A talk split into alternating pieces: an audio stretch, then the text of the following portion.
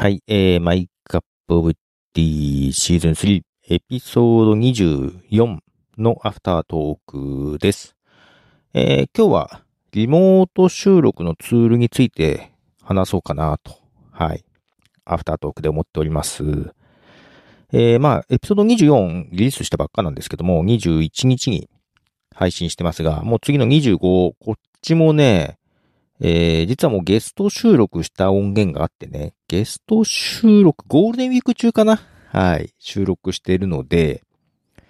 もう早く出したい。あとあの、日本ポッドキャスト協会のね、共通トークテーマ、緑。これも話さなきゃいけないんで、ちょっと一緒に配信しようかなと思ってるんですけども、で、エピソード24が、えーゲスト会でですね、えー約2時間でしたね。えっとね、2時間超えると、ちょっといろいろめんどくさいんで、あの、切り抜き動画作ってるね、ヘッドライナーが2時間までしか読み込まなくって、1回超えたんですよ。するとね、なんか、あらかじめローカルでカットしてからアップし直さなきゃいけなくてめんどくさくてね。できたら2時間超えたくないとは思ってるんですけどね。で、ゲスト会をちょっと増やそうと思っていまして、で、今回ともさんをエピソード24ではゲストに迎えてますが、えー次の25ではですね、織出健一さんっていう方、前に T ブレイクポッドキャストってやつで、はい、ちょっとパーソナリティとして喋ってもらった方なんですけども、えー、アナウンサー、ナレーター、ん？とか、ナレーション、あとスポーツ中継の、えー、アナウンサーというかな。そういうお仕事、声のお仕事をしている方で、うん。ちょうど2年前にね、一回そのパーソナリティとして迎えて話してもらったんですけども、その時ね、実は独立したてっていうタイミングだったんですよ。で、独立したてで、これからやっていくぞっていう時にコロナになってっていうね、本当に気の毒なタイミングで独立したんですけど、で、気づいたら2年経ってて、うわ、2年ちゃ経っちゃったと思って、ちょっと今どうしてるのかなというところを、えー聞きたくてお呼びしてですね。で、まあまあ声の仕事を 独立してすぐコロナになっちゃいましたけど、あれからどうですかっていうのとか、で、織出さんはね、ポッドキャストは前やちょこっとやってたんだけど、今やってなくて、えーボイシーで配信してるのよ。うん。で、 Voicyと、ポッドキャストの違いっていうのかな。まあ、 Voicyってどういう感じなのかなっていうのをちょっと聞いてみたり、あとちょっとオーディオブックのことをね、聞いたりして、ちょっと面白かったんですよね。はい。その辺の話をして、うん。また今回のエピソード24はね、あの、ゲスト収録パートの前に、えー前段階で自分喋ってる、一人で喋ってるパートがあるんですけど、30分くらいね。うん。えー次回もそういう感じで、ちょっとね、追加収録をしようと。えーで、それを今から収録しようとしてるんですけどね。で、えーこのともさんとの収録はね、えー前も、うんと、使ってて、日本ポッドキャスト協会の方でもよく使ってるんですけど、全キャスターっていうやつを使ってるんですよ。ウェブサービスですけどね。うん、ビデオ付きでリモート収録できるサイトなんですけど、これ無料版で、実はコロナになって、なんでしょう、なんかコロナのなり始めの時ってさ、なんか、えー、なんかリモート支援みたいな、ね、企業とか結構いろいろあったと思うんだけど、それの一環みたいな形で、まあコロナになってリモート収録増えるだろうから、えー無料版でも使える範囲広げますよっていうね、ことをやってくれていて、まあそれきっかけに使い始めて、あ、全然ズームとかスカイプより音がいいやと思ってね。うん。で、ビデオ収録も、その時最初できなかったんだけど、途中からビデオもできるようになって、うん、まだベータ版なんですけどね。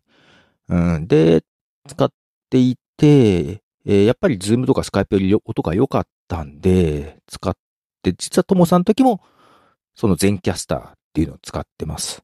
はい。で、えーその後かな。Spotify がリバーサイド FM っていうのと提携したと。で、このリバーサイド FM っていうのも、えー動画付きで、えーリモート収録ができるツールなんですけども、うんとね、機能的なところでいくとね、結構いいのよ。全キャストよりも良かったんだけど、最初見たときはね、あの、無料版がなくて、有料版しかないんで、ちょっと眺めてた、いいなーって眺めてただけなんですけども、エピソード22で、ゲストをお迎えしたおっさん FM が、そのリバーサイド FM を使ってたんですよ。だから、おっさん FM にゲストで出た時には、えー、リバーサイド FM の招待リンクを送ってもらってね、リバーサイド FM で収録したのが、おっさん FM で配信されてます。2回にわたって配信されていると。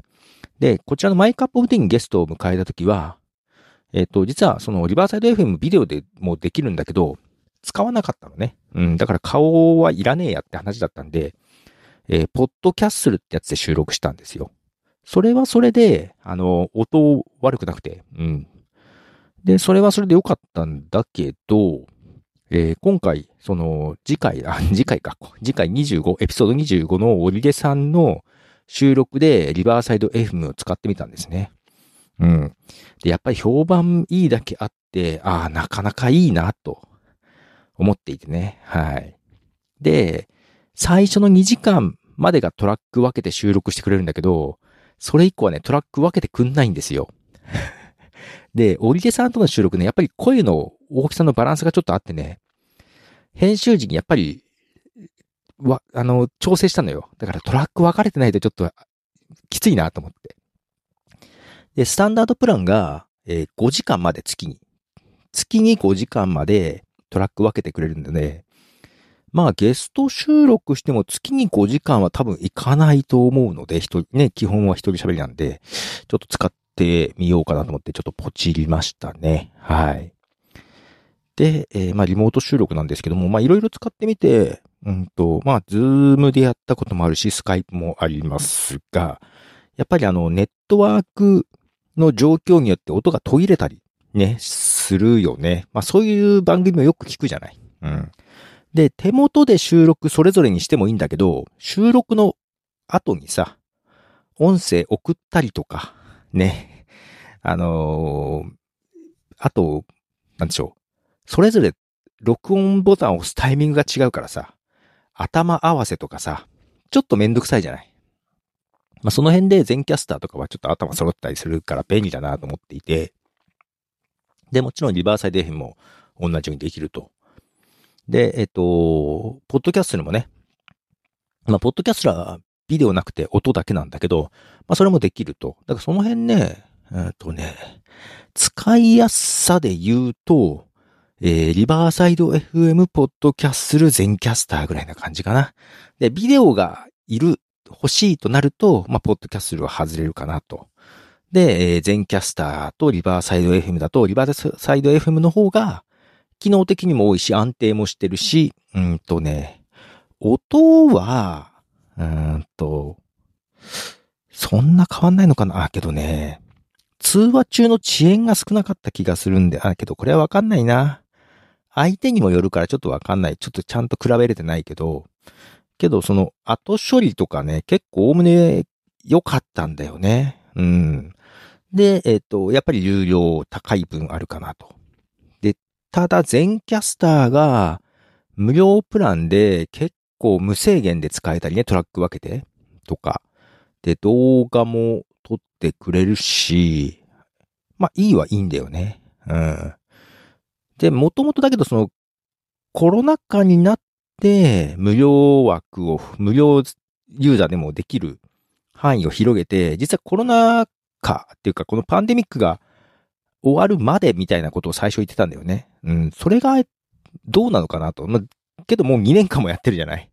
うん、これがどこまでね、無料版が続くのかわかんないんですけども、で、戻るのか、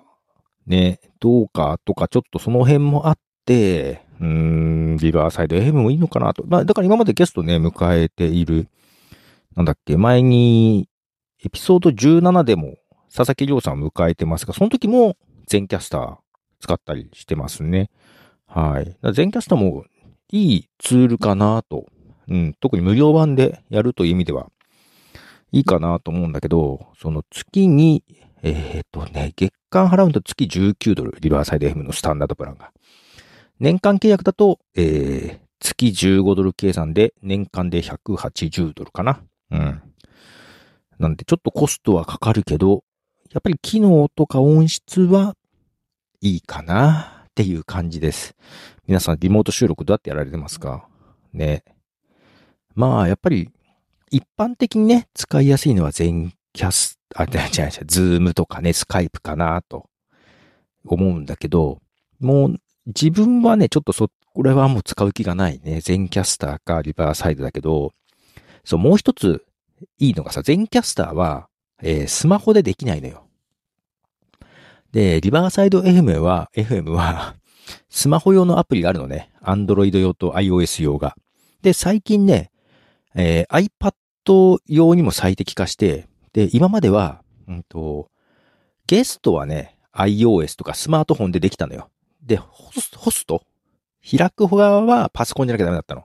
パソコンで開いて、呼ぶ人がスマホであってもできるみたいな感じで。で、全キャスターは相手もスマホだったらダメだから、その辺のね、うん、スマホの方も気軽に呼びたいっていう意味では、えー、リバーサイドはすごく良くって、最近のアップデートで、ホストが iPad でも良くなったのよ。だから iPad とスマホ、相手がスマホとかでもできるようになって、パソコンいらずでもできるみたいになったっぽく、うん、その辺も自分の収録の環境をどうするかにもよるかなというところがありますね。まあだから有料ではあるけど、かなりおすすめです。うん。で、その、スポティファイと提携してね、スポティファイの動画ポッドキャストへの投稿もしやすい。しやすいと言っても、うん、なんか動画ダウンロードして、アンカーからアップしてみたいな感じになるから、なんか全キャスターでも変わらねえじゃんってちょっと思っている。まあ、正式にリリースされた時にもうちょっと、もうちょっと連携しやすくなるのかわかんないんだけど、うん、取り立てて、これじゃなきゃダメっていうこともない。全キャスターでも全然いいかなとは思うんですけどね。